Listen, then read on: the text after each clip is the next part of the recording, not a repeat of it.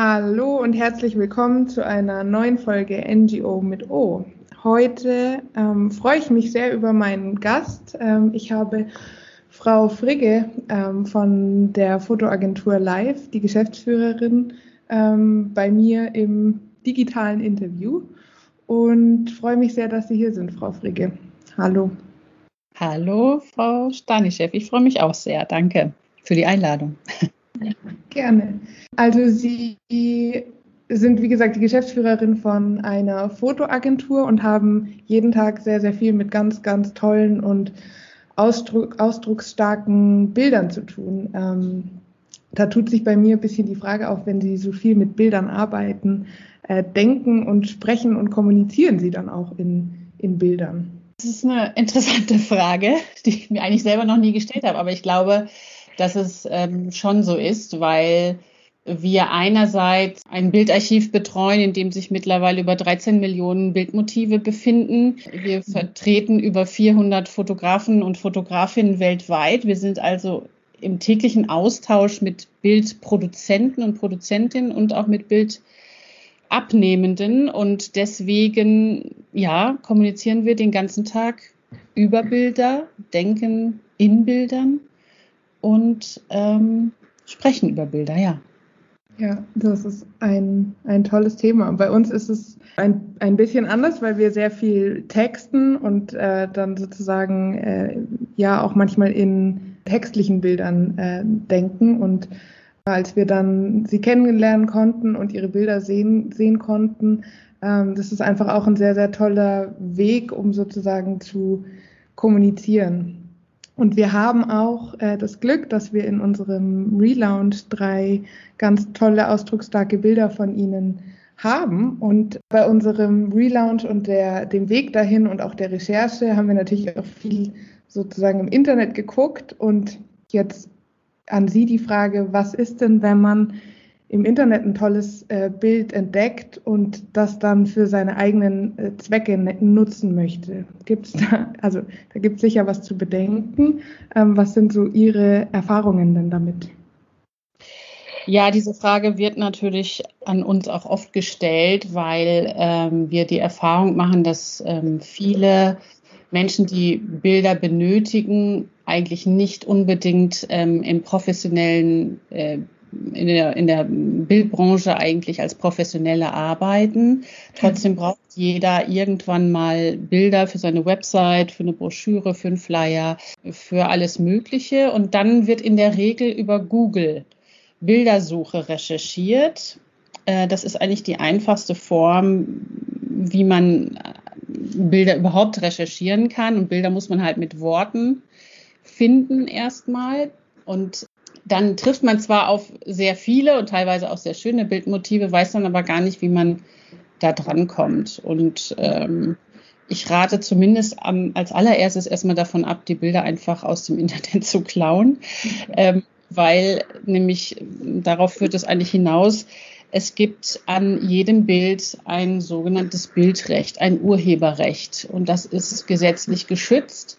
Und das sollte man auch berücksichtigen, wenn man Bilder für sich einsetzen möchte, dass man sich auf die Suche nach dem Urheber machen muss. Das kann halt sehr kompliziert werden. Es kann aber auch sehr einfach sein, wenn man beispielsweise eine Bildagentur bei der Recherche mit einbezieht, wie wir das sind. Also wenn man in unserer Bilddatenbank nach Bildern sucht. Mhm. Über Google Search selber ähm, würde ich immer raten, auf jeden Fall den Urheber ausfindig zu machen mhm. und dann eben zu fragen, ob man das Bild verwenden darf. Meistens ist da ein Honorar äh, dran gekoppelt.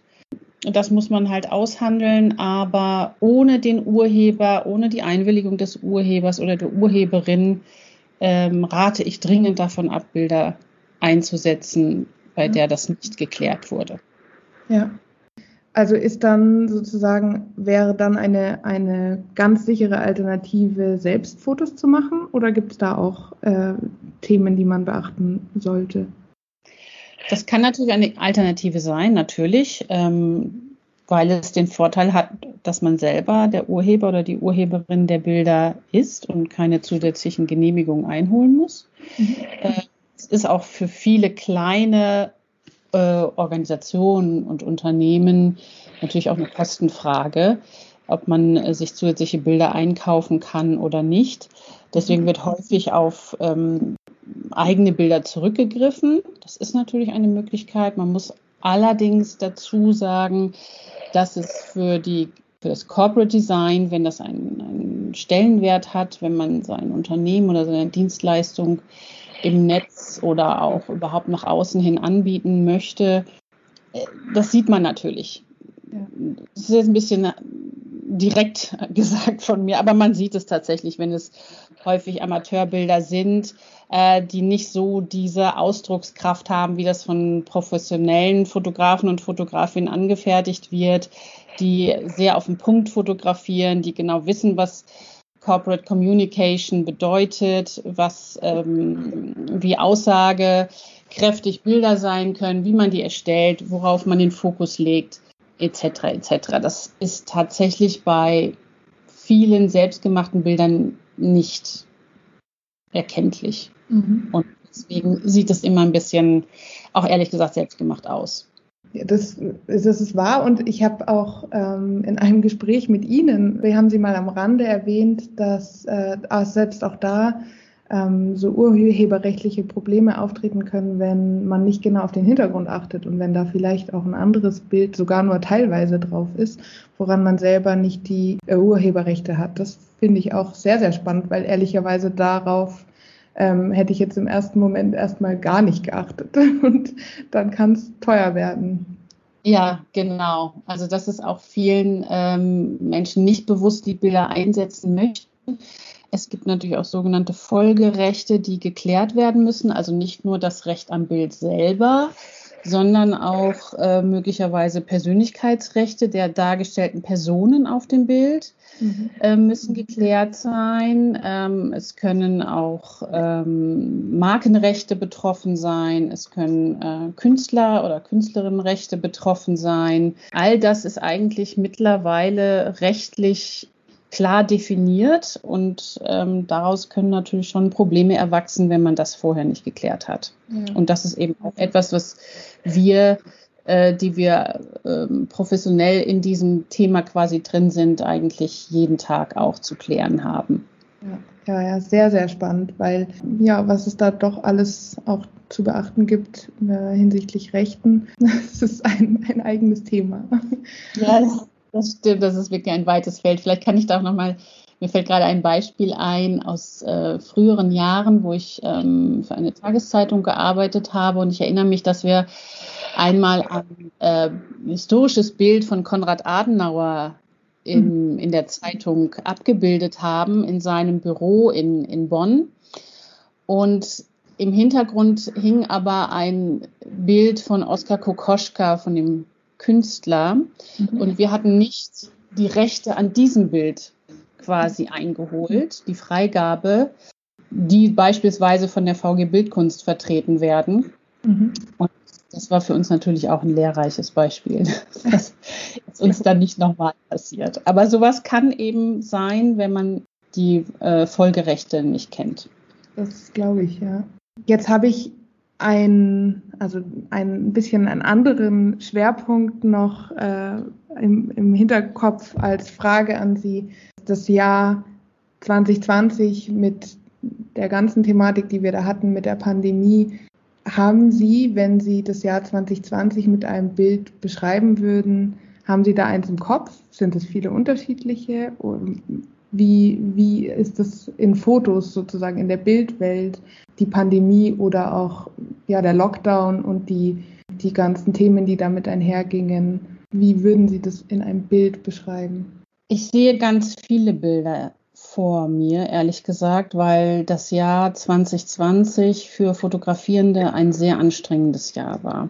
Das liegt zum einen daran, dass im Gegensatz zu Textredakteuren und Redakteurinnen Fotografierende raus müssen. Mhm. Sie müssen vor Ort fotografieren. Und das geht es nicht. Für viele war die Auftragslage sehr schwierig im letzten Jahr.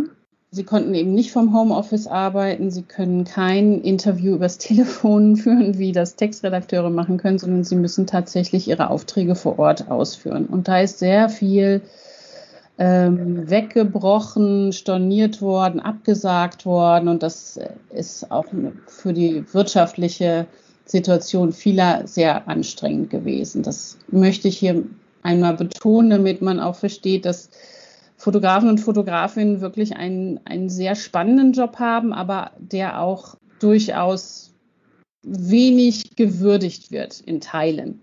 Ja. Und ich finde, diese Aufgabe, die Sie geleistet haben im letzten Jahr, war wirklich enorm. Und daraus sind andererseits aber, weil ähm, viele Auftragsproduktionen ähm, weggefallen sind, auch viele spannende freie Projekte entstanden zum Thema Corona. Da denke ich beispielsweise an eine Bildstrecke von Björn Ingmar Nolting, die heißt Measure and Middle, die auch bei uns über Live vertreten wird, der sich aufgemacht hat, durchs Land den Lockdown und die Folgen zu dokumentieren. Das ist eine sehr beeindruckende Reportage geworden, die auch ähm, vom Dortmunder Museum für Kunst und Kulturgeschichte angekauft wurde. Mhm. Da sieht man beispielsweise auf einem Motiv in, äh, in Konstanz an der Grenze zur Schweiz ähm, einen Zaun, an dem sich Menschen treffen, die jetzt nicht mehr die Grenze passieren können, die sich nicht mehr treffen können, die befreundet sind oder sogar liiert sind und jetzt ihre Liebsten durch den Zaun hindurch nur noch sehen können. Es finden, dürfen keine Berührungen stattfinden, kein, keine gemeinsamen Treffen. Mhm. Man kann nicht mehr zusammenleben und das ist wirklich bitter. Das ist ein, ein, ein bildlicher Ausdruck, der für mich so alles, was dieser Lockdown und was diese Pandemie mit sich gebracht hat im letzten Jahr, in einem Bild eigentlich verdichtet. Ja.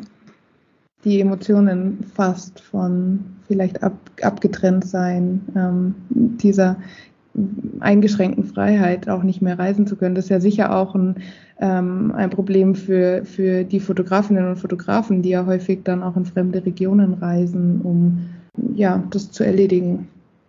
Ja, ich hatte zuletzt ähm, Gespräche mit zwei Fotografen, die der eine, der in Liberia ein, ein Projekt verfolgt, der andere, der, der äh, die Länder der Sahelzone abreist und dort sozusagen ein Langzeitprojekt zum Thema Klimawandel, Migration, die Perspektive für die Sahelzone dokumentiert. Und das ist im Moment alles brach, also liegt alles brach, es kann nicht fotografiert werden, es kann nicht weitergetrieben werden, es kann nachher nicht veröffentlicht werden und das ist natürlich für die Fotografen einfach eine extrem schwierige Situation. Auch die Situation in manchen Ländern des äh, globalen Südens, die, also ich, ich habe einige ihrer Fotos äh, ja sehen können und die sind sehr, sehr berührend, aber auch dabei ist mir aufgefallen, in der ganzen Corona-Zeit ist auch die Bildberichterstattung sehr regional. Also die Thematiken und die Probleme, die sich dann vielleicht in, ähm, ja, in weit entfernten Ländern abspielen, ähm, die, die hat man hier jetzt, das hat Corona auch so die Auswirkung gehabt, dass man das hier vielleicht gar nicht so auf dem Schirm hat. Ich hatte das zeitweise nicht so auf dem Schirm und dann zu sehen, wie die Situation dann in diesen Ländern ist, das ist schon ja, sehr dramatisch zum Teil. Und und auch für die Fotografinnen und Fotografen ist es sicher, ja, die geben sich ja da auch einem Risiko aus und setzen sich einem Risiko aus. Und ähm, ja, finde ich schon, finde ich schon bemerkenswert. Einfach sehr beachtlich. Ja, also das, das, das ist bei uns auch ähm, der Eindruck gewesen, dass in dem Jahr 2020 enorm viel neues Bildmaterial entstanden ist über die Pandemie beziehungsweise alles, was durch die Pandemie an Veränderungen entstanden ist, ähm, mhm. global gesehen. Also wir haben Reportagen bekommen aus Brasilien, ähm, aus China, aus äh, allen europäischen Ländern, aus Afrika. Also bei uns entsteht daraus schon sozusagen ein Langzeitprojekt, äh, eigentlich schon ein, eine Art beginnendes Gedächtnis über diese Zeit der Pandemie auf visueller Ebene. Und zum anderen muss ich auch sagen, dass trotzdem viele andere Themen auch immer noch virulent sind. Also Thema der äh, Geflüchteten auf der Insel Lesbos beispielsweise werden von äh, einigen unserer Fotografen immer noch begleitet, dokumentiert. Die Situation ist dramatisch und ist unwürdig, menschenunwürdig. Ja. Und das wird alles in den Hintergrund gedrängt, weil die Pandemie und die nationalen Folgen für jedes Land viel wichtiger erscheinen und auch ähm, wichtiger genommen werden im Moment ja. als die Themen, die uns vorher noch bewegt haben. Ja, das Selbst. Oder die, die Fridays for Future Bewegung ähm, ist ja kaum noch zu hören oder zu sehen. Ja, vor der Pandemie genau, ja, sehr viel Zulauf hatten. Ich habe da auch ein, ein Bild von einer ihrer Fotografen äh, geschossen hat im Kopf äh, in ich glaube, in ein, auch in einem Flüchtlingscamp war das. Und das ist ein schönes Bild, das ist ein recht positives Bild, ähm, dass die, die Geflüchteten oder die dort Lebenden um einen Truck sich herum versammelt haben, weil der, glaube ich, Nahrungsmittel oder medizinische ähm, Hilfsmittel ähm, bringt. Und im ersten Moment ist es aber so schockierend, weil die so nah natürlich aneinander stehen, weil die alle ähm, hindrängen, an diesen, an diesen Wagen zu kommen. Und mein erster Impuls war, oh Gott, die haben ja gar, gar nicht 1,50 Abstand. Also mhm. können sie gar nicht einhalten. Und ähm, ja, können sie nicht einhalten. Das ist auch eins der letzten Themen, worüber sie wahrscheinlich gerade gerade nachdenken. Und das fand ich, also es waren auch positive Gesichter, also auch ja irgendwie sehr dynamisches Bild und eigentlich ein positives Bild. Und gleichzeitig hat, fand ich es unglaublich schockierend, weil ähm, ja, dass so die Ausmaße von ja, wie die Situation auch sein kann, darstellt. Und ähm, das ist mir sehr präsent im Kopf geblieben, muss ich sagen, weil wir auch immer wieder ähm, intern diskutieren und auch mit unseren Mandantinnen und Mandanten diskutieren, äh, sollen die Bilder, die schon ein gewisses Problem behandeln, eher die Herausforderung oder eher das Negative, eher das Problem in den Vordergrund rücken oder eher die Lösung aufzeigen und, und positiv sein. Ähm, hat beides, also kann man beides äh, irgendwie gut finden und machen. Ähm, haben Sie da eine Meinung zu?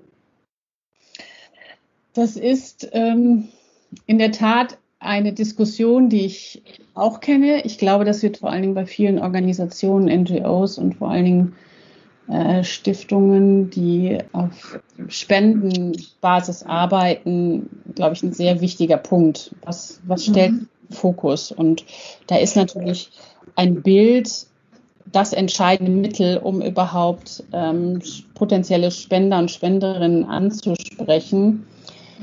Wie, also was ist sozusagen der Eye-Catcher? Wie werde ich als Angeschriebene motiviert, eine Spende zu leisten?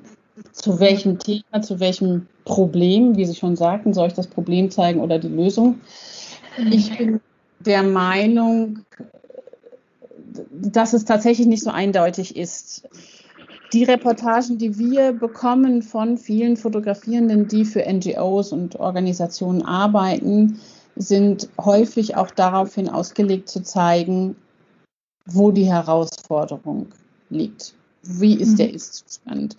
geht darum, die Menschen in ihrer Situation zu zeigen, nicht herabwürdigend, ähm, sondern ihre Würde zu bewahren, aber auch zu zeigen, wie schwierig die Umstände sind.